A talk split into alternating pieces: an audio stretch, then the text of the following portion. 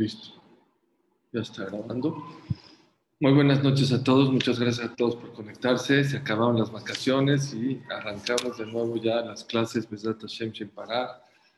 Eh, en un día muy especial, la verdad que es un día mundial de Yom HaShoah, de Yom HaShoah, el día en el cual se recuerda a los caídos, a los a la gente que cayó en la Shoah, la gente que murió. Te a decir la verdad, yo cuando fui a, Auschwitz y estuve ahí en Polonia, en los campos de concentración, me tocó llevar un grupo y pues, capacitarlos, hablarles un poquito del tema. La verdad yo me sorprendí muchísimo, me sorprendí, me sorprendí mucho de cómo puede caber en una sola palabra la palabra Shoah, todas las atrocidades que hicieron los alemanes, los nazis, el que ve un poquito de cerca la historia, de verdad es impresionante lo que nuestros hermanos, nuestros abuelos, nuestros antepasados sufrieron en esos años de infierno que pasaron. Y bueno, ya saben que dos cosas muy importantes les voy a decir. Rav Chaim Shmolevitz fue de Mir, eh, dijo algo muy importante. Dijo que cuando venga el Mashiach, seguramente una de las primeras de las shot que va a dar es que nos explique por qué Hashem mandó la Shoah. Nadie tiene con certeza, nadie tiene la respuesta, nadie puede entender por qué Akash permitió hacerlo. Obviamente que Dios fue el que lo permitió, pero ¿por qué lo hizo? ¿Por qué nos tocó a nosotros? ¿Por qué gente inocente? ¿Por qué niños? ¿Por qué ancianos? ¿Por qué jajamín? ¿Por qué no jajamín? ¿Por qué todo eso? Todas esas preguntas, si ustedes creen que ahora yo se las voy a contestar, están muy equivocados. Y si creen que alguien la puede contestar, yo creo que también está equivocado porque no hay profetas. No sabemos a, ciencia cierta por qué Akash Bajo lo mandó. Lo que sí, lo que sí quiero ver con ustedes es qué podemos aprender de la show. Les voy a decir por qué porque está escrito en el Pasuk en Azino, Zehor Yemotolam, Binu No es suficiente con saber la historia. Zehor Yemotolam. Hay que recordar la historia, 100%. Pero no es suficiente con recordar, sino vino. Hay que reflexionar. Decidí dar este shursen, ¿por qué? Porque una persona de Costa Rica me escribió ayer y me hizo esta pregunta. Hola, Jajam, ¿cómo está? Espero que haya pasado excelente Pesaj. Jajam escribía porque mañana es un día muy fuerte emocionalmente para mí, ya que es Yom. Y le quería preguntar cuál era la manera más adecuada de poder eh, conmemorarlo. ¿Se pone una falda negra y se rasga la blusa y no se deja llorar? ¿O hay otra manera de adecuado? Obviamente, Sí, que es un día muy difícil y muy... Es un día, fue una época muy, muy difícil. Le contesté lo que seguramente tocaré en el Shur, varios de, las cosas que le contesté. Pero le dije, gracias a tu pregunta, voy a preparar un Shur sobre el tema de la Shoah, lo que hay que aprender y lo que hay que hacer en Yom HaShoah.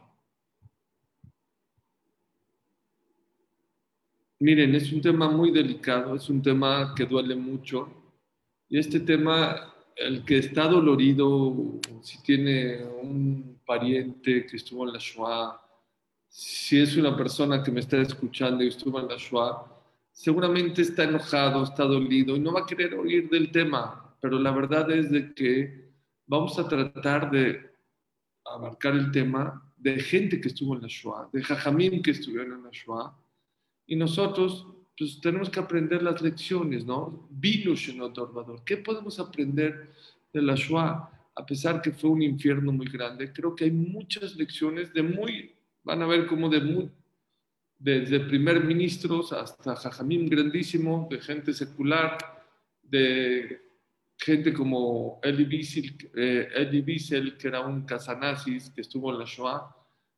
¿Cómo vieron la Shoah? ¿Qué podían rescatar de la Shoah? Ese es el tema que yo quiero tratar ya de hoy con ustedes. primero quiero empezar con Rabinatán Auschwitz. Rabinatán Auschwitz, porque saben que en Israel, ¿cómo se conmemora? Pues, suena una alarma y todo Israel se paraliza por un minuto y se queda parado. Y de verdad que no estoy en contra, por lo menos hay que hacer algo, por lo menos una vez al año. Pero yo creo que nada más bajarte de tu coche y quedarte así estático un minuto, la verdad, la verdad, no creo que sirva de mucho y yo diría, no creo que sirva de nada. Al menos que reflexiones.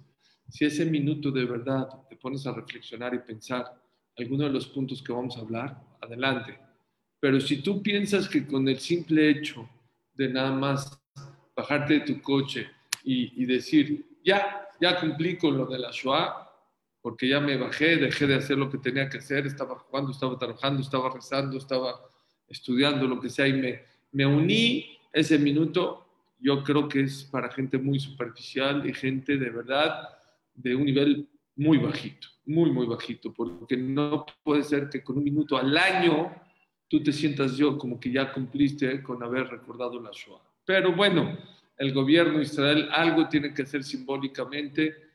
Eh, hace un año, hace dos años, me mandaron un video que en Argentina hicieron algo parecido, eh, porque hace varios años explotaron el centro de la AMIA o AMIA, un centro judío, y eso para mí tiene muchísimo valor porque no sé si en todos los lugares, pero en muchos lugares del gobierno, sí, en estaciones del tren, de autobús, pararon un minuto eh, y fue como un reclamo al gobierno de por qué no han esclarecido y no han agarrado a las personas que pusieron la bomba en la mía. Tiene muchísimo valor porque ellos no, no, no es gente judía, es gente no judía y aún así este, lo hicieron hacer un paro. Pero bueno, vamos al tema. Tana Schwitz dice algo así. Muchos se preguntan, ¿por qué no hacemos luto por los 6 millones de judíos? ¿Cómo puede ser? Es más, preguntan más. ¿Por qué por 24 mil alumnos de Rabia Akiva hacemos luto, nos dejamos la barba? Vean cómo ya mi barba ya está crecida. No hay bodas, no hay fiestas. Desde Pesach hasta, hasta casi Shavuot, un poquito menos. Pero bueno, y todo es por 24 mil alumnos. Aquí 6 millones de judíos. Entonces, esta respuesta es muy fácil, mucha gente está confundida y la gente piensa que nosotros hacemos eh, luto por los 24 mil alumnos. No, nosotros no hacemos luto por los 24 mil alumnos. Dice Rabbi Eichwitz, si el, pueblo, judío tendría que hacer luto por todas las matanzas, cruzadas, bolchevites, cosacos, inquisiciones, por todas las tragedias que el pueblo judío ha pasado, tendríamos que hacer luto todo el año. ¿Me escucharon? Los 365 días al año, la persona tendría que hacer luto. Por lo tanto, no podemos estar de luto todo el año. ¿Ok? Sí hay que reflexionar, hay que hacer algo, pero no podemos estar de luto todo el año. Ah, entonces, ¿por qué por los alumnos de Rabbi Akiva si hacemos luto? Tampoco, te equivocas. Dicen los Jamim, nosotros no hacemos luto por los jajamim, sino por la Torah que se perdió. Eso sí, porque no eran 24 mil personas, eran 24 mil jajamim que eran los transmisores de la Torah. Amara Masejet Ibamot dice que cuando fallecieron los 24 mil alumnos de Rabbi Akiva, la Torah se iba a olvidar, si no fuera por la fuerza de voluntad que tenía Rabbi Akiva, que se fue al sur y encontró a cinco alumnos, después de tener 24 mil alumnos, se fue y juntó y encontró a cinco alumnos y de ahí resurgió la Torah. Pero si no fuera por ese esfuerzo titánico, que hablaremos a lo mejor la próxima semana, de Rabbi Akiva, la verdad que la Torah, dice la Gemara, se hubiera olvidado. Entonces se perdió mucha Torah con 24 mil jajamim. Imagínense que en un avión vayan los 24 mil científicos más importantes del mundo y se cae se hace luto no por ellos, se hace luto, bueno, Claro que duele la muerte de cualquier ser humano, pero hacer que todo un pueblo haga un luto no es nada más por las personas, sino por lo que representaban las personas. Entonces, ahí ya está contestado por qué sí se hace luto por los alumnos de Rabia Akiva y no se hace luto por los 6 millones. Porque los 6 millones no estamos, no podemos hacer luto por todas aquellas tragedias porque nos las pasaríamos todo el año haciendo luto. Porque no nada más fue el holocausto, fue la Shoah, y también fue la Inquisición y pogroms y las cruzadas. Entonces todo el año estuviéramos de luto y no podemos estar todo el año de luto. Ok. Es la primera reflexión que les estoy diciendo. Número dos. Odiamos a los nazis, nos destruyeron, de verdad hicieron atrocidades muy malas. Pero siempre yo les digo una cosa muy importante. Lo que Rabel Honon Basserman, que él estuvo en la Shoah y lo mataron en la Shoah. Él dijo así, dijo Robert Honon Balserman, cuando el enemigo habla mal de ti, levanta la oreja, porque a lo mejor algo de lo que está diciendo tiene razón. Y es una de las cosas que le contesté a esta muchachita que me preguntó qué hacer el día de la Shoah. ¿Saben qué se hace el día de la Shoah? Reflexionar. ¿Y reflexionar qué? Cómo ser una mejor persona. Porque sí, ¿eh? los alemanes se portaron peores que unos animales. Pero a lo mejor, a lo mejor, nosotros en algo nos equivocamos como personas. A lo mejor no teníamos que ser las mejores personas, tenemos que ser, nos equivocamos. Otra vez, no estoy justificando, de ninguna manera estoy justificando la actitud y, y el salvajismo en que actuó el pueblo alemán. No, no. Lo que les quiero decir es, nosotros qué tenemos que hacer Rabel Honan murió en la Shoah. Él y su yeshiva. Y aún así él dijo, cuando el enemigo habla, levanta la oreja, porque a lo mejor algo lo que está diciendo tiene razón. Y se los voy a explicar de dos maneras. Número uno es, a lo mejor somos muy soberbios, y ellos dicen que son soberbios, que somos soberbios. O a lo mejor sí tienen razón. En cierta manera, en algunas cosas somos soberbios. A lo mejor dicen que no somos correctos en los negocios. A lo mejor tienen razón en cierta cosa. Trata de corregirte, trata de ser mejor persona. Esa es una de las reflexiones más importantes. Ser cada vez mejor. Que no haya pretextos para que nos traten mal. Nada tratar de buscar ser or la misma, luz entre las naciones. Que en vez de que te odien, te admiren. Eso, eso hay que trabajar mucho. Y a lo mejor a muchos de nosotros nos hace falta ser nuestra mejor versión como papás, como hijos, como hermanos, como vecinos, como amigos, como clientes, como proveedores, como jefes. Yo creo que es de las primeras reflexiones que tenemos que tenemos que hacer. Los nazis nos trataban como animales, nos transportaban como animales, nos dormían como animales, nos daban de comer como animales. Y creo que la mejor venganza es esa, demostrarle que no somos, no nada más no somos animales, somos ángeles. De cómo nos comportamos, de cómo somos. Me contaron una historia de una persona que se le quemó su caja, su casa en Nueva York.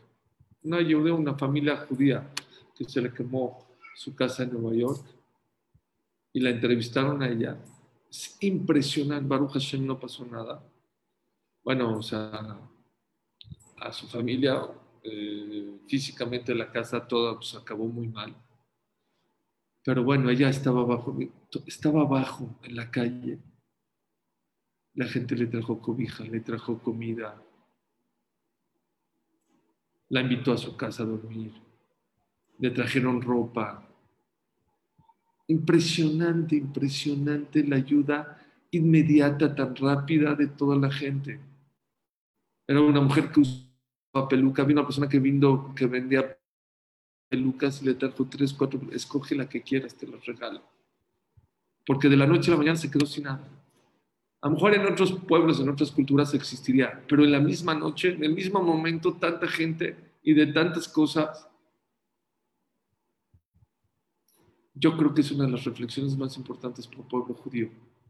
Ser cada vez más un ángel, cada vez más ser mejor persona, la mejor versión, que no haya pretextos. El Lakewood ha crecido muchísimo. Es una ciudad donde hay muchísima Torah y a raíz de las Twin Towers, la gente de Nueva York se fue a vivir a, New Jersey a Lakewood, es como una hora, hora y media, no, casi hora cuarenta. Entonces mucha gente decidió ya venirse a trabajar. Entonces vienen ciudades completas que se, se unen, se unen de un día para terrenos baldíos, de repente en poco tiempo ya hay una tebla, ya hay un betacnese, ya hay unas casas. Vino uno de los Hasidim que se cambió y se dio cuenta que hay Goim que vivían tranquilos, gente que de repente de la noche a la mañana ya tienen 20 vecinos y movimiento y camiones de escuela.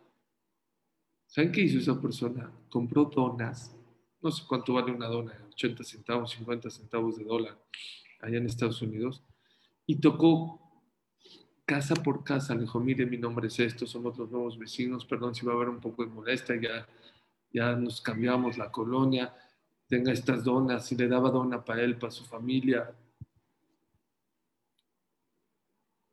Sí, increíble cómo una persona con detalles pequeños puede cambiar completamente la actitud hacia los demás. Entonces recuerdo, número uno, la reflexión número uno que la persona tiene que hacer en estos días, ¿en cuál es? Eso, saber ser mejor persona. Más, más acercarte a ser un ángel que ser barminando un animal como ellos. Número dos. Vamos porque hay muchas reflexiones. ¿Por qué es tan espectacular, tan impresionante la Shoah? ¿Por qué? Les voy a decir varios puntos. Número uno, eran unas máquinas los alemanes. Era todo sistematizado para acabar con el pueblo judío. La solución final no era un sueño, era una realidad, era verdad. Y por eso, cuando un grupo de empresarios fueron con el primer ministro, Alab Shalom, Menachem Begin, le preguntaron, ¿me puede usted, por favor, decir qué se aprende de la Shoah? Esto fue una de las cosas que les dijo. Cuando un pueblo hable mal del pueblo de Israel, cuando los amenace, levanten la oreja, como dijo Rabel Honon. A lo mejor sí les van a hacer algo. No crean que es nada más amenazas. Cuidado, porque están hablando de verdad. Hay que tener mucho cuidado. Mucho cuidado. Y por eso Eli Wiesel, el, el Casanasis, Nitzol Shoah, ¿saben dijo? Cuidado con la indiferencia es de las cosas más peligrosas. Muchos millones de judíos murieron por culpa de la indiferencia de Estados Unidos, de los aliados, de la iglesia que se quedó callada. La indiferencia es una de las cosas. Dijo, lo contrario de amor no es el odio. Esta es la frase que él dijo. Lo contrario de amor no es el odio, es la indiferencia porque con la indiferencia pueden morir millones de personas. Hay que ser menos apáticos. Hay que ver un poquito más por los demás. Y hay que creértela. Cuando hay una amenaza de Irán o hay una amenaza de los palestinos, es verdad. Señores, es verdad que quieren acabar con nosotros.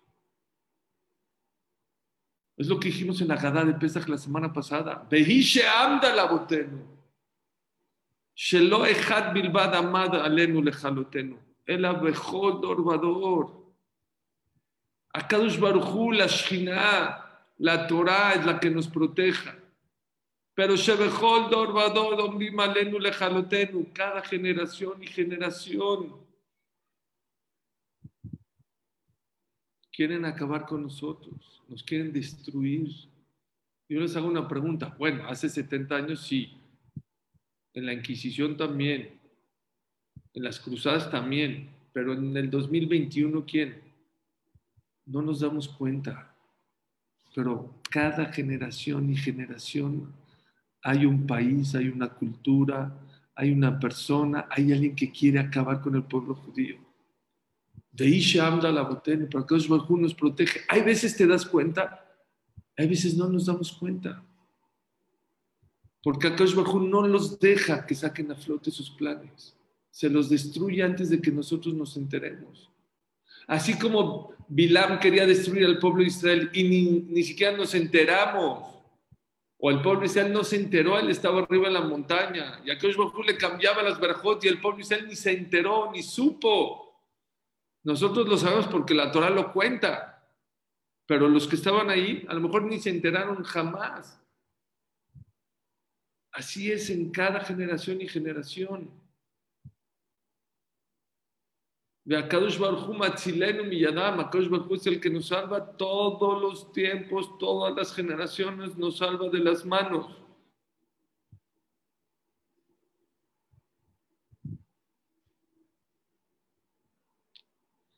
Lo impactante de la Shoah, ¿saben qué es? Que era todo sistemático, era una máquina de la muerte. Cuando fui a Birkenau, vamos con el guía y de repente nos enseñó que habían como unas unos albercas como de madera, como unos estanques de agua de, de, madera. Y le pregunté al, al, guía, ¿y eso qué? ¿A poco en el, en el, en el campo de concentración había eh, albercas para nadar? Dijo, para nada eran tan bien hechos los alemanes, tan perfectos, que aseguraron los campos de exterminio por si pasaba un incendio o algo, los aseguraron con una aseguradora. Y la aseguradora le dijo, si no tienes un estanque de agua, por si hay un incendio, no te lo aseguro.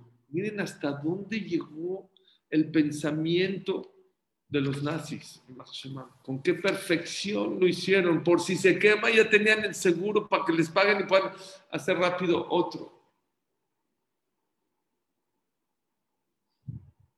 Pero ¿saben qué es lo increíble? Esto nunca lo había visto. Nunca lo había dicho. De las cosas más increíbles de la Shoah es ¿Quién la planeó? ¿Quién hizo las, las estrategias de la Shoah? La gente más culta, los doctores, científicos, la gente intelectual. Eso es lo que más da miedo de la Shoah. Eso es lo más grave. Que la gente que jamás te imaginarías que te roce con el dedo chiquito, fue el que planeó estas atrocidades. Qué miedo saber que el doctor Mengele y dijo era el doctor más reconocido de Auschwitz. No crean que era un drogadicto asesino, no. Era el más intelectual, el mejor doctor. ¡Qué miedo! Los mejores científicos, abogados, licenciados. ¿Qué creen que ellos escuchaban a Kiss o a los del, no sé, de rock de los años, no sé, escuchaban a Bach, a Mozart, el arte, amaban el arte, la danza. Eso es para pararse y reflexionar. ¿Cómo puede ser que el hombre el más decente, el más culto, el que ama el arte y la música, el doctor, se convierta en una fiera feroz, en peor que un animal. ¿Cómo? ¿Cómo puede ser? Yo les voy a contestar. Freud dijo algo maravilloso. Dijo Freud en una ocasión, la diferencia entre una persona culta y una persona que no tiene modales, no tiene cultura, una persona ignorante, una persona de la calle, a una persona de la universidad, son 36 horas. Así dijo Freud. Le preguntaba a sus alumnos, ¿a qué te refieres? Dijo, agarra a esta persona culta que escucha Mozart, que escucha Bach, que come con pañuelo, con cuchara y tenedor y con tres tenedores y copa para el vino y copa para el esto. Y sí. Y mételo a un cuarto a los dos. Déjalo sin comer 36 horas. Después de 36 horas, agarras un pedazo de carne, un pedazo de pan y una botella de agua y se las avientas y cierras el cuarto. ¿Y tú qué crees? Que el de los modales le va a decir al que no tenga, al de la, de la universidad, al, al, de la calle, le va a decir, no, mira, Jabot, mira, come tú, Jabot. Dijo Freud, ¿saben qué va, a pasar, qué va a pasar en ese cuarto? Se van a matar por un pedazo de carne. Se van a arrebatar la botella de agua. Los dos, el que tenga más fuerza es el que ganará. Dice Freud, ¿vieron? ¿Y dónde están los modales? Los modales? ¿Y dónde está Harvard? ¿Y dónde está el intelecto? Todo se borra a las 36 horas. Hasta aquí las palabras de Freud. Se las defino. Se las explico. ¿A qué se refiere Freud? Freud se refiere es que tú puedes ser el mejor doctor, puedes ser el mejor arquitecto, el mejor científico, el mejor, la persona más educada de la vida. En el momento que viene la prueba, todo eso se te puede ir a la basura cuando una persona tiene deseos. Hay grandes empresarios que roban, hay grandes doctores que son soberbios, se equivocan y no reconocen. Hay grandes científicos, muy grandes, gente muy inteligente, que en el momento que llega la prueba o son infieles, o roban, o no se portan de una manera correcta, Nadie te asegura que tus valores, que tu conocimiento te puede sacar adelante. Dicen que el Rambam era el doctor del rey y había muchos doctores que le tenían mucha envidia y era consejero del rey. Y una vez escucharon a Rambam Maimónides que dijo que un animal siempre va a ser animal no hay manera de superar a un animal. A un ser humano puedes eh, tener una superación, pero el animal no. Y los, los otros consejeros del rey, o los que querían ser consejeros del rey, dijeron, ahí está, ya cayó el Rambam. Le dijeron al rey, nosotros te retamos para que veas que el Rambam no es tan inteligente como tú crees. Te vamos a demostrar cómo puede ser de que un animal tenga una superación. ¿Y saben qué hicieron? Educaron a gatos, sí, así como lo escuchan, a gatos a que se pongan a servir la mesa como meseros de dos pantitas y cargaban cosas. Y cuando estaban listos, dijeron al rey, listos, pues al Rambam. Vamos a ver quién tiene razón, si ustedes al Rambam. Al Rambam ya había escuchado que estaban educando a gatos y lo invitaron a una cena ¿Y quién eran los meseros? Los gatos. Y el rey impresionado. Y todos los demás riéndose dijeron, viste, te ganamos Rambam. Y el Rambam tranquilo. Dijo, ¿ya acabaron? Sí, mira, mira, pues ahí están todos los gatos sirviendo. ¿Saben qué hizo el Rambam? Sacó de una cajita un ratón, lo echó. Todos los gatos echaron la comida a la basura, le echaron el vino al, al rey, a los invitados. Todo se hizo ahí un relajo. ¿Por qué? En el momento que vieron al ratón, a la presa, se les olvidó todo lo que tenían. Hay una cosa que nos puede ayudar. Ir a Chamaim, señores. Ir a Chamaim. Todos los valores que tengas, todos los valores que le des a tus hijos, son muy importantes toda la decencia, toda la cultura, todo sirve, siempre y cuando vaya acompañado de algo que se llama Irachamay. Hay un Dios que te está viendo, que todo lo ve, que todo lo escucha, que todo lo escribe. Sin Irachamayim, sin temor a Dios, los valores no funcionan. Los valores son buenos todo el tiempo que no estés enfrente de una situación, de una prueba. Pero en el momento que tengas una prueba, tus valores van se van a ir.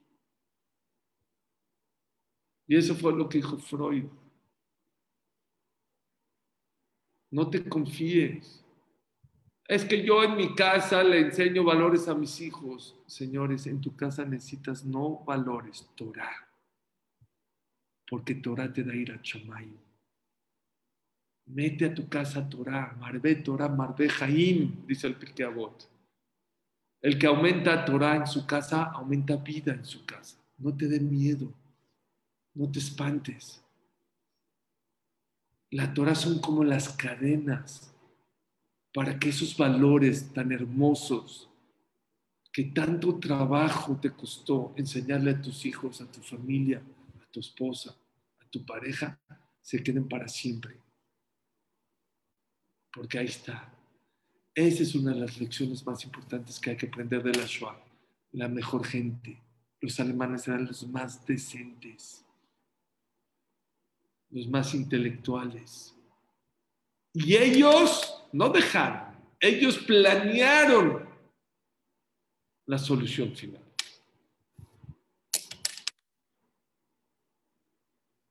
Rabshah, cuando le preguntaron, si hay algo bueno que se puede rescatar de la Shoah. Dijo, claro que sí. Fue algo muy fuerte. Dos cosas podemos rescatar de la Shoah que yo escuché de Rafshah. Número uno, Rafshah vivía en Rusia. Les cuento rápido cómo se salvó. Rafshah se salvó algo impresionante, impresionante. No saben qué usar. Paren las orejas todos aquellos que se quejan de Parnasá y que está duro la Parnasá Oigan, por favor, dijo Rabshah, todos mis amigos los mataron en la Shoah. A mí, ¿por qué no me mataron en la Shoah? Rabshah era muy pobre, muy pobre. El único que no tenía casa propia era Rabshah. Todos sus amigos tenían casa propia. Y por eso Rabshah dice, gracias a Dios pensé irme de Rusia porque no tenía casa propia. Porque si yo hubiera tenido una casa propia, me hubiera quedado junto con todos mis amigos. Muchas veces uno se queja, Dios, ¿por qué a mí no me das? Porque tú no sabes, tú no te imaginas. ¿Y saben cómo se salvó? Su esposa fue un doctor a, Alemania o a Hungría, no recuerdo muy bien. Le dijo, ¿qué hago? ¿Regreso a Rusia o me voy a Israel? Ya se, está, ya se oyen los, los ruidos de guerra.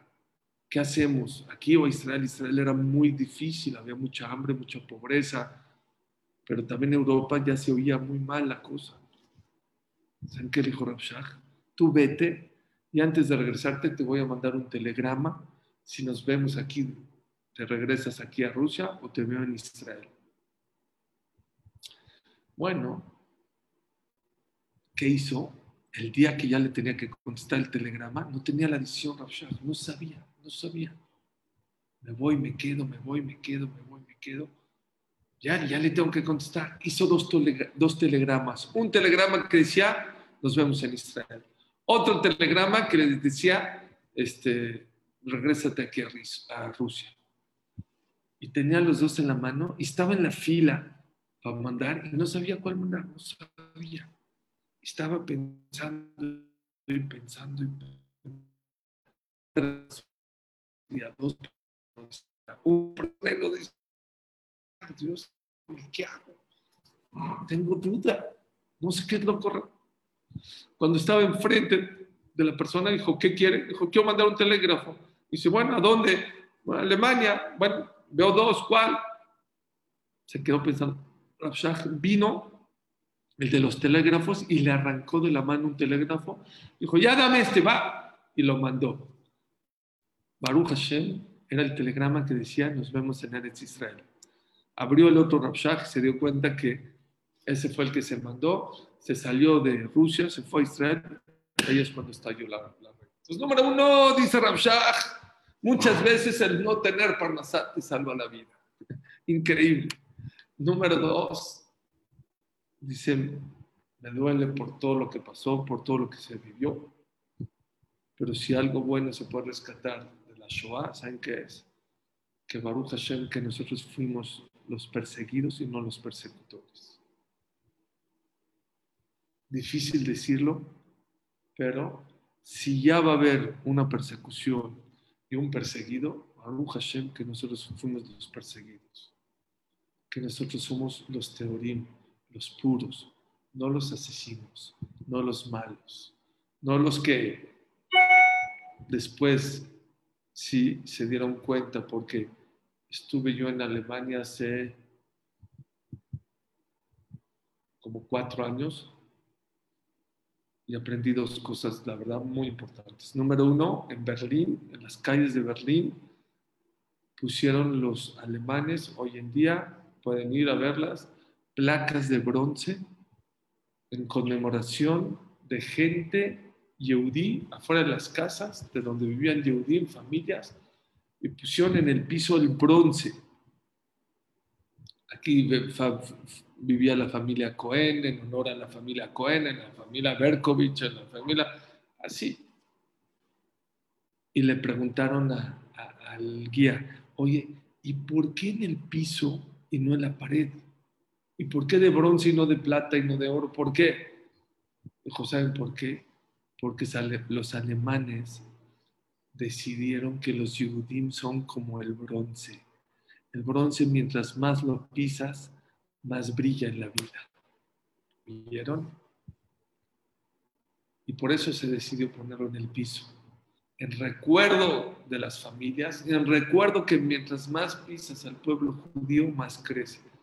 Como mucha gente puso en sus estados ahorita en WhatsApp, que los alemanes nos quisieron enterrar y no sabían que somos semillas cuando entierras una semilla es cuando empieza a florecer, es cuando empieza a crecer. Ese es uno de los mensajes que dijo Rashah. Baruch Hashem, que fuimos de los perseguidos y no de los persecutores. Querían, pensaban que iban a acabar con nosotros. Al revés, nos hicieron más fuertes. Ya tenemos un Estado de Israel, ya tenemos un ejército, ya tenemos yeshivot, como nunca hay yeshivot, hoy más que nunca. Hoy más que nunca hay Torah, hay grandes doctores, premios Nobel, nociones más fuertes. Es increíble. Pero es uno de los mensajes más importantes y reflexiones que tenemos que aprender ahorita de la Shoah. Saber eso.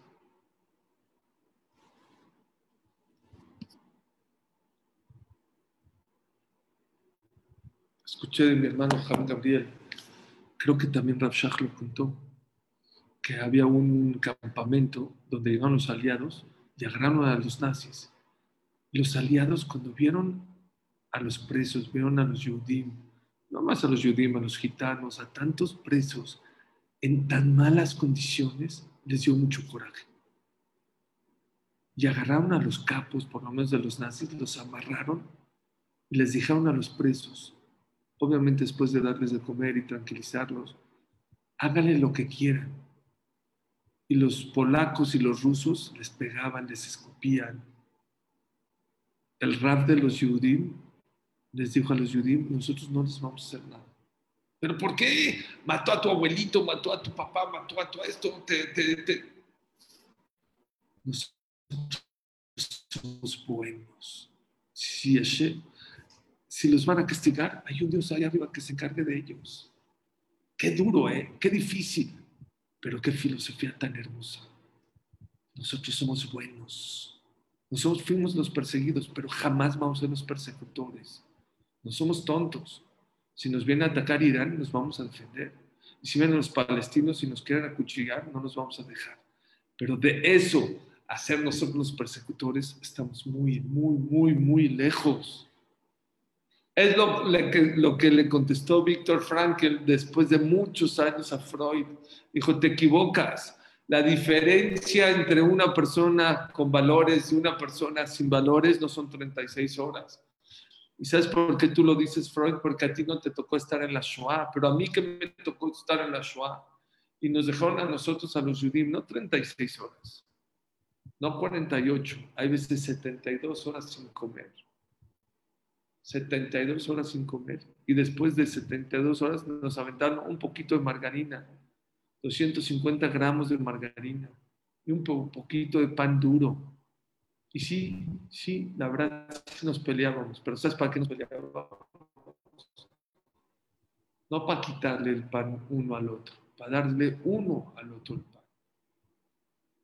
Eso es el yudí. El yudí es bueno, es Rahman, es misericordioso, es Baishan, es vergonzoso, es Gomel Hasadim por naturaleza. Ve por el otro, se preocupa por el otro, y es otra de las respuestas que dio Menachem Begin, primer ministro de Israel, Alaba Shalom, a este grupo de, empresarios.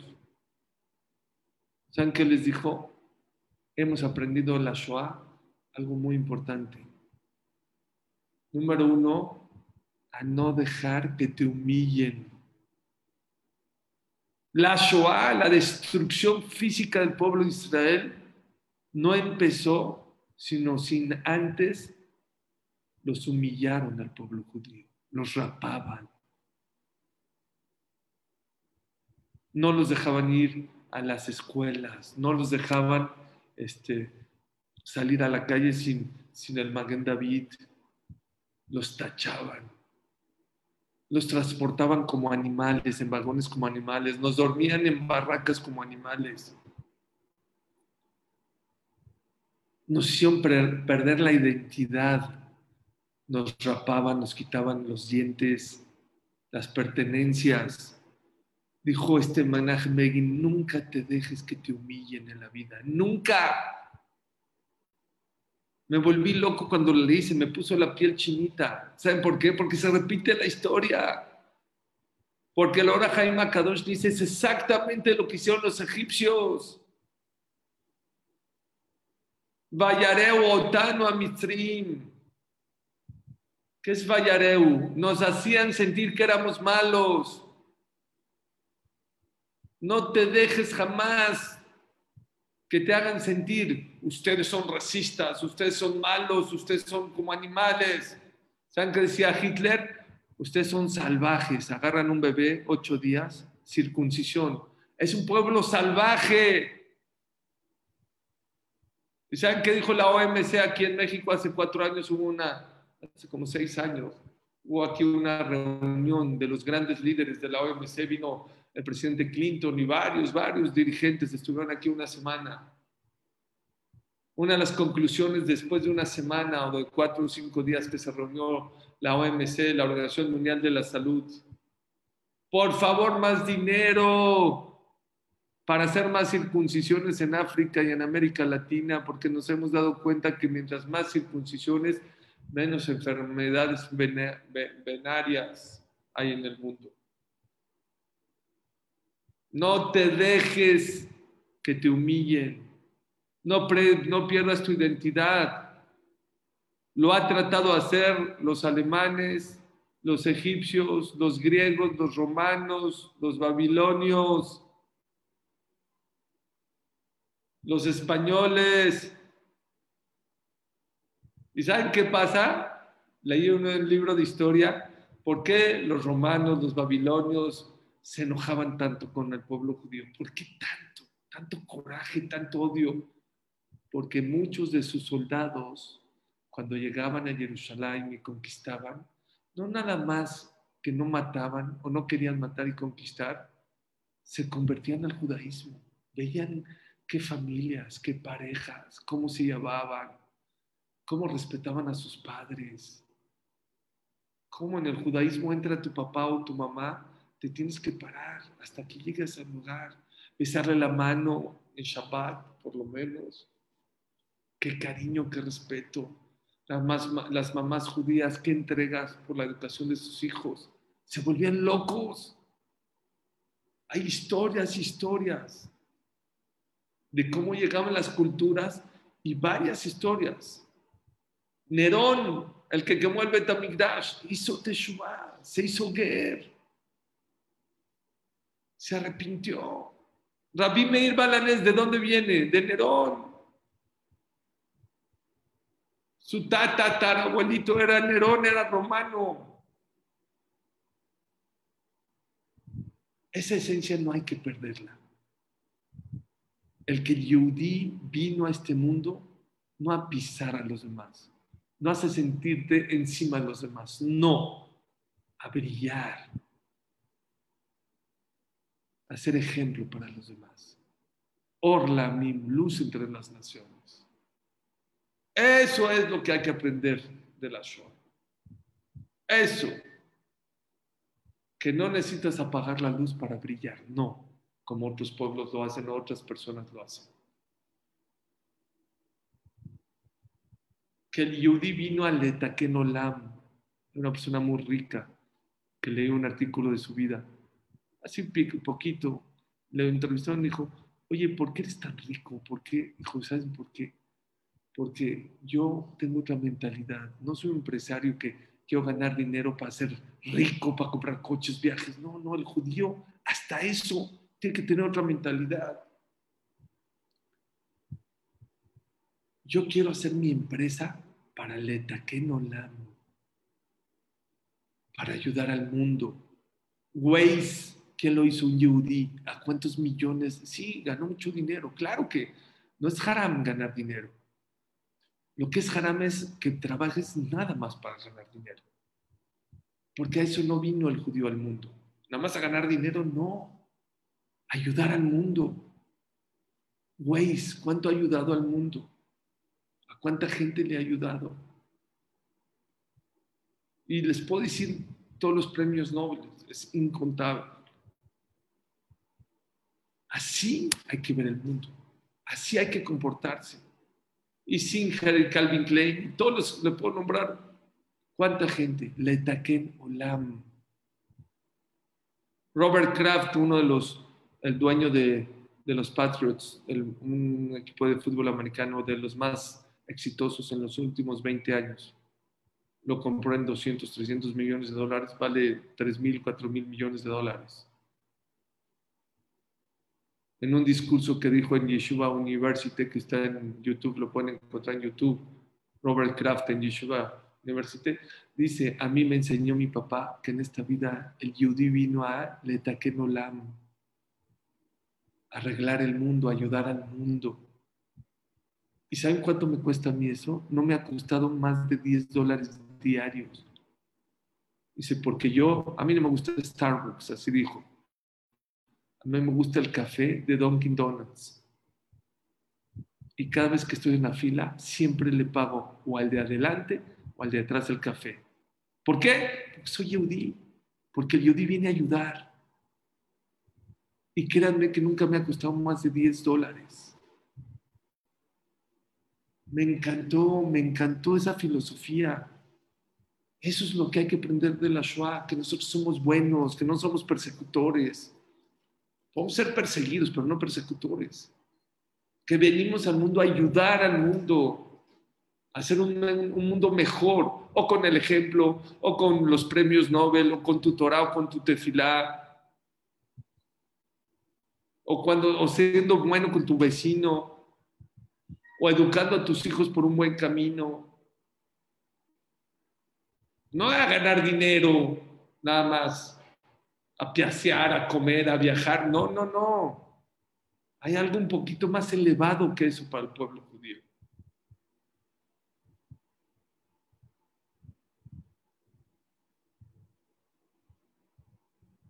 Otra de las cosas que dijo el primer ministro Menachem Begin de la Shoah, que es, cuando veas a tu hermano en una situación de peligro, ayúdale, protégelo, ve por los demás. Tienes que aprender a ver por los demás. Estuve en un campo de, entrenamiento de la Tzabá en Israel hace menos de dos años, año y medio. Y uno de los generales o de los coroneles, no sé cómo se llama, de la Tzabá, nos dijo unos datos impresionantes. Dijo, hace 70 años, ¿cuántos judíos mataron? 6 millones. ¿Cuántos judíos han matado desde que se creó el Estado de Israel? Menos de 30 mil, veintitantos mil. Muy doloroso. Dijo, pero la diferencia es abismal. Y dijo, es por dos motivos. Uno, así dijo, porque Dios nos está cuidando, nos está protegiendo. Pero número dos, ¿saben por qué? Porque aquí en Israel, en la Tzabá, hay una ley que está antes la vida del civil que tu vida. Que en la Tzabá tienes que dar la vida por el otro. Y eso ha salvado miles o millones de, de vidas. Sé que no cualquiera puede irse a Israel y agarrar un rifle y estar allá. Pero sí sé también, y sabemos todos, que cualquiera de nosotros podemos ver un poquito más. Hay mucha gente que necesita trabajo, hay mucha gente que necesita para comer, hay mucha gente que necesita que la escuches, hay mucha gente que necesita que la terapees, hay mucha gente que necesita compañía, hay mucha gente que necesita una llamada de teléfono.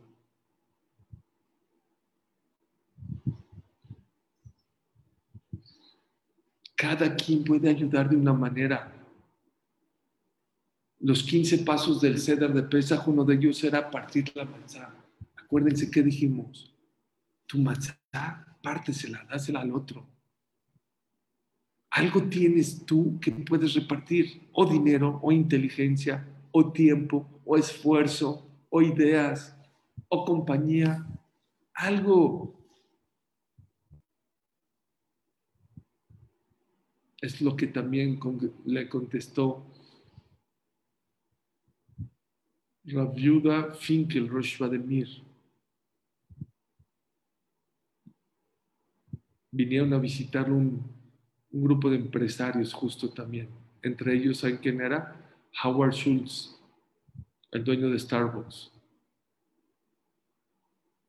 Y les preguntó Rafinkel, díganme ustedes cuál es el mensaje más importante, cuál es la lección más importante de la Shoah. Y cada quien empezó a decir cualquier cosa. Les dijo, discúlpenme, pero están equivocados. Lo más importante de la Shoah, ¿saben qué es? Que cuando llegaban los Yehudim, los rapaban, les daban su ropa, que no crea que eran small, large, extra large, como se les ocurría. Por eso vean en artículos en en, películas. Como hay gente muy alta que le tenía una bata una camisa corta, no les interesaba a los alemanes darles de su medida. El chiste es darles un poquito de ropa y se acabó. No crean que a todos les daban cobijas, dijo Rafinkel. No, uno de cada cinco les daban una cobija. Y créanme que en Europa en invierno hace mucho frío. 20 bajo cero, 30 bajo cero, 40 bajo cero. Dijo Rafín que cada uno de esos cinco que les tocaba la cobija tenía que tomar una decisión. O me tapo yo o la comparto con los demás. Y la mayoría de los Yudim no se la quedaba la compartía con los demás. Dijo, regresense a Estados Unidos ustedes empresarios y piensen qué cobija Dios les dio a cada uno de ustedes. Y piensen si esa cobija es para ustedes o para repartirle a los demás. Es todo. Muchas gracias y se salió de la junta. Ese es un mensaje de oro. A cada quien, a cada Baruj le dio algo en la vida. Repártelo, compártalo. Ve por el otro, preocúpate por el otro. Hay Bikur hay comida, hay, hay muchas, muchas, muchas, muchas maneras de cómo ver por los demás, de cómo preocuparte por los demás. Si tú un día estudiaste, comiste, rezaste, te pusiste el tefilín, cuidaste Shabbat y no hiciste nada por el otro, te faltó, te faltó. No puedes ir a, dormirte sin ver por los demás. Pero lo que dijo Menachem Begin me gustó mucho. Que te cueste trabajo. Hay veces él dijo así, aunque te pongas en peligro de muerte, ni modo. Si quieres que la Shoah no se repita, tienes que hacerlo, tienes que ser valiente. Porque muchas veces por unos cuantos valientes puedes salvar a miles o a millones.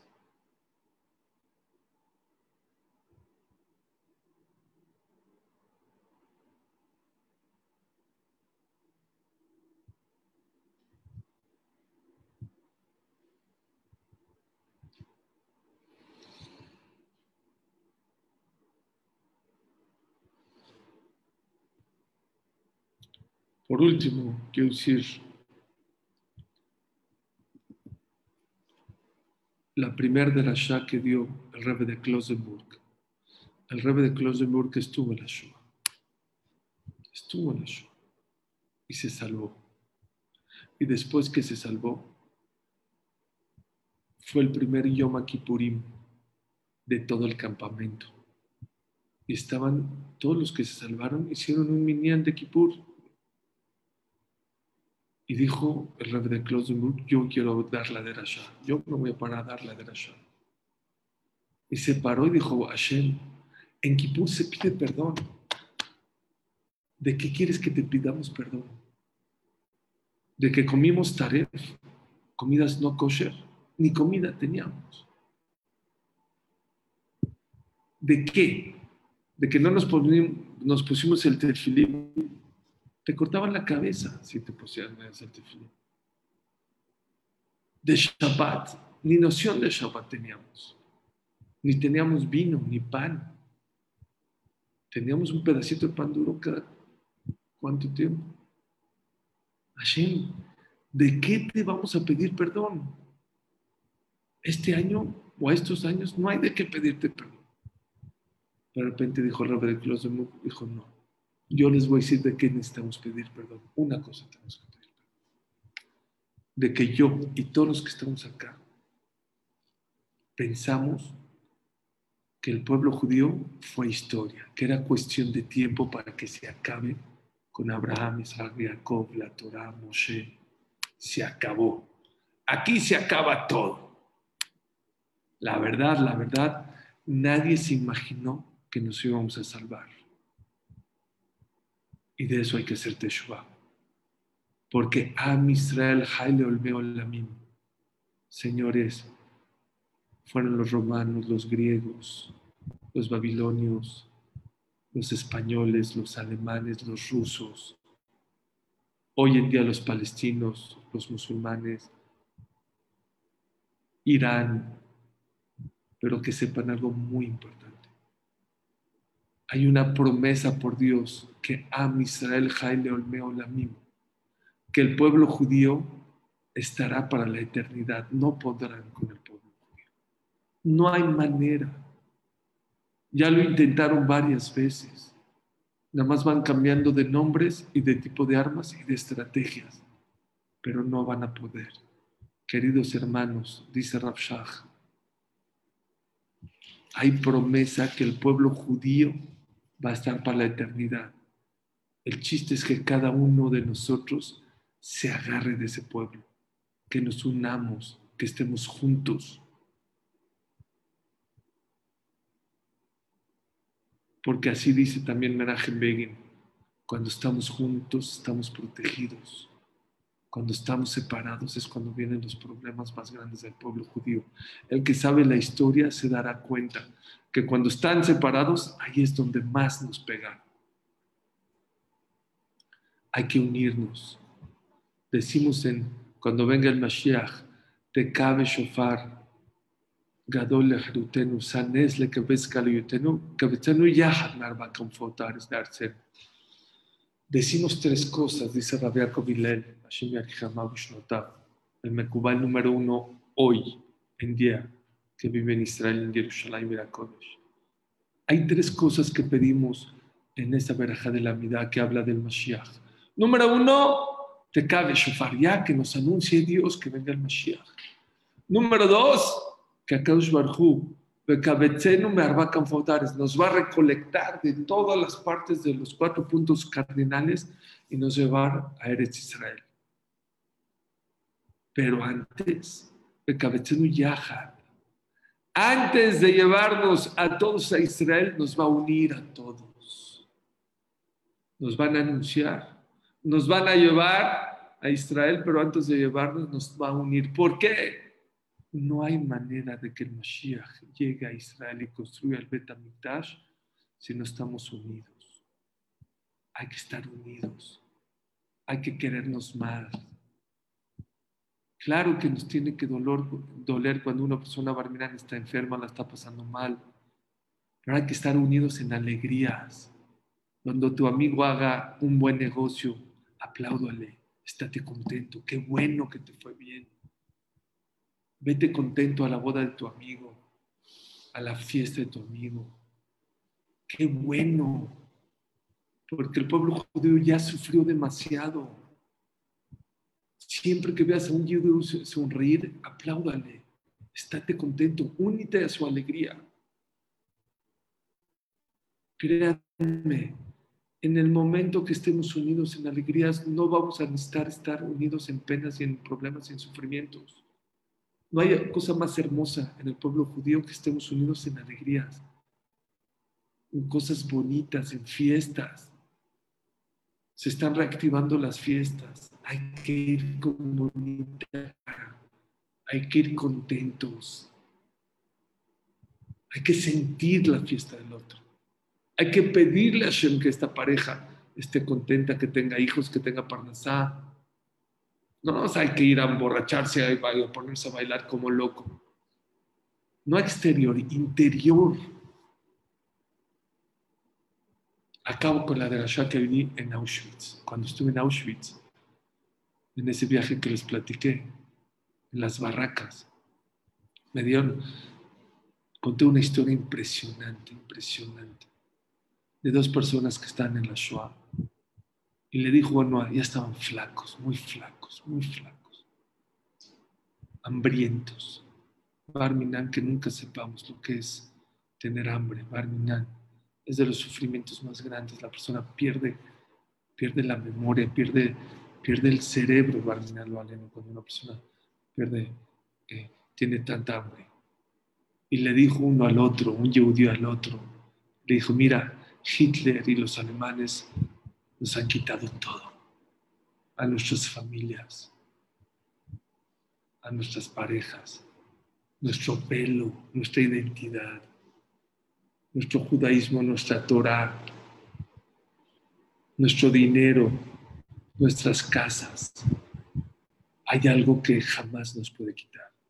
Nuestro El querernos, el darnos tú y yo, eso jamás nos puede quitar.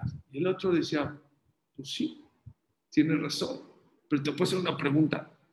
¿Qué te puedo dar? Tú mismo estás diciendo que ya nos quitaron todas nuestras pertenencias. ¿Yo qué te puedo dar? Yo no tengo nada para darte. Me encantaría, pero no lo tengo. ¿Saben qué le dijo? Si no puedes dar algo, te pido un favor. Cada vez que me veas triste, que estoy tirando, motívame. Cada vez que me veas, no me pongas cara triste, sonríeme. Eso me va a dar vitamina, una vitamina para salir adelante. Y yo haré lo mismo contigo. no te voy a dejar caer. Comida no tengo, dinero no tengo, medicinas no tengo, pero te voy a dar ánimo. Te voy a sonreír. Y así la hicieron las dos familias, las dos personas, personas. Y después de muchos años salieron de la Shoah. Y después de muchos años, los dos hicieron Baruch Hashem dos grandes familias. Y los dos dijeron que el motivo por el cual salieron adelante en la vida es por esas palabras, por ese aliento, por esa sonrisa. Contó uno de los dos o otro caso, no sé, de una persona que estaba moribundo y estaba expulgando la basura algo de comer. Y vino un yehudí y dijo, ¿qué haces? Dijo, ni siquiera podía hablar, dijo, comer, quiero comer, quiero comer. Y le dijo, mira, no tengo, no nada más no comida, saben que ahí les dan muchas papas, ni siquiera una cáscara de papa tengo para darte, porque si no, te lo prometo que te la daría. Pero una cosa te doy, mi cariño, mi amor, lo abrazó, lo besó. Y dijo, quiero que sepas que me duele mucho lo que estás viviendo el hambre que estás pasando. ¿Y qué daría yo por tener toda mi comida del mundo para darte de comer? Pero no lo tengo. Pues, ¿qué creen? Le salvó la vida esas palabras. No le dio de comer, no podía hablar del hambre. Y después encontró lo que sea, se salvó y dijo, yo ya me iba a morir y me salvaron esas palabras de aliento. Esas fueron las palabras que yo dije en Auschwitz. Señores, si en la época de Auschwitz, que de verdad no tenían nada para dar, no tenían ni una cáscara de papa, no tenían nada, encontraron que dar palabras, aliento, sonrisas. Hoy en día, que tenemos tanto que dar, porque somos codos, codos de dinero. Si Dios te dio dinero, da dinero. Si Dios te dio tu inteligencia, inteligencia reparte tu inteligencia. Si Dios te dio carisma, pues usa tu carisma para, para, para los demás. Si te dio oído, si te dio tiempo, ¿cuánta gente derrocha el tiempo? Netflix y Netflix y Netflix junta todas esas horas de Netflix y agarra el 10% de esas horas y dedícasela a tu vecino, a tu abuelito, a tu tía, a tu hermano, a tus papás, a tus hermanos, a tus vecinos. Vas a ver qué cosa tan maravillosa vas a hacer en esta vida. No es nada más pararse y, dejar de hacer un minuto y eso es yo Mashua. No, señores. No. Perdón, pero. Hay mucho más que hacer hablamos de Rafshah, hablamos del Rebbe de hablamos de Eddie Wiesel, hablamos del primer ministro, este, eh, Menachem Begin, hablamos de Rav Shmonaim, hablamos de Rosh Vladimir, creo que son Rabel Jonon Basselman, hay que levantar la oreja, hay que querernos, hay que protegernos, y hay que pedirte fila para que pronto, muy pronto, Hashem, ya llegamos, que Mashiach venga y nos dé una drasha y que nos haga entender por qué pasaron estas cosas tan tristes, tan difíciles. Y nosotros aprender a valorar la época. Con eso quiero acabar, perdón, ahora ya me di cuenta que alargué demasiado. Pero bueno, los dejé sin clase esta semana, entonces estamos recuperando. Pero de verdad, esto es de las cosas más. ¿Cuánto vale, señores? ¿Cuánto vale la época que estamos viviendo. Yo se los dejo de tarea. Si quieren parar mañana un minuto, que en ese minuto piensen qué época Dios nos mandó tan maravillosa. Sí hay virus, sí hay carencias, sí sé que falta un poco de, Parnasá y hay crisis en los Shidujim, pero si comparamos nuestros problemas a los problemas de nuestros abuelos, creo que estamos en la gloria creo que tendríamos que estar cantando y bailando y agradeciendo todo el día por la gran época que Dios nos ha mandado. Loco Que sepan, que sepan que no todas las épocas del pueblo judío Dios le ha dado la oportunidad de tener los dos mundos, el mundo venidero y este, y este mundo. Que Hashem nos siga dando tranquilidad, bienestar, éxito, libertad. Pero recuérdense, Am Israel, el pueblo Israel vivirá por la eternidad. podrán vivir, venir más, no van a poder con el pueblo judío. Pero nosotros tenemos que aprender la lección. Todas estas lecciones hay que repasarlas y Besrat Hashem Baraj, estoy seguro que es la mejor manera de proteger, de cuidarnos de ser unas mejores personas. Que Hashem los bendiga, los cuida a todos y pronto, muy pronto podamos ver la llegada de Mashiach Sitkenu, Bimrabe Amén, Amén, Amén. Muchas gracias a Shani de Costa Rica, que gracias a ella logré hacer esta clase con la pregunta que me hizo. Gracias a todos por los comentarios. Que Hashem los bendiga. La verdad me encantaría contestarle a cada quien personalmente, pero bueno, ya alargamos demasiado. Gracias a todos, de verdad, de todo mi corazón, los bendigo, los quiero y que Hashem, el lunes ya estamos. Vamos a ver el horario, porque aquí en México es un relajo de los horarios, pero ya el lunes yo les avisaré cómo va a quedar el horario de la clase, quedará por ahí, entre siete y media, ocho, ocho y media, pero no les fallaré ya, desde Hashem. Gracias a todos y muchas gracias. Gracias a mi mamá que me está echando besos ahí de lejos. Que Hashem los.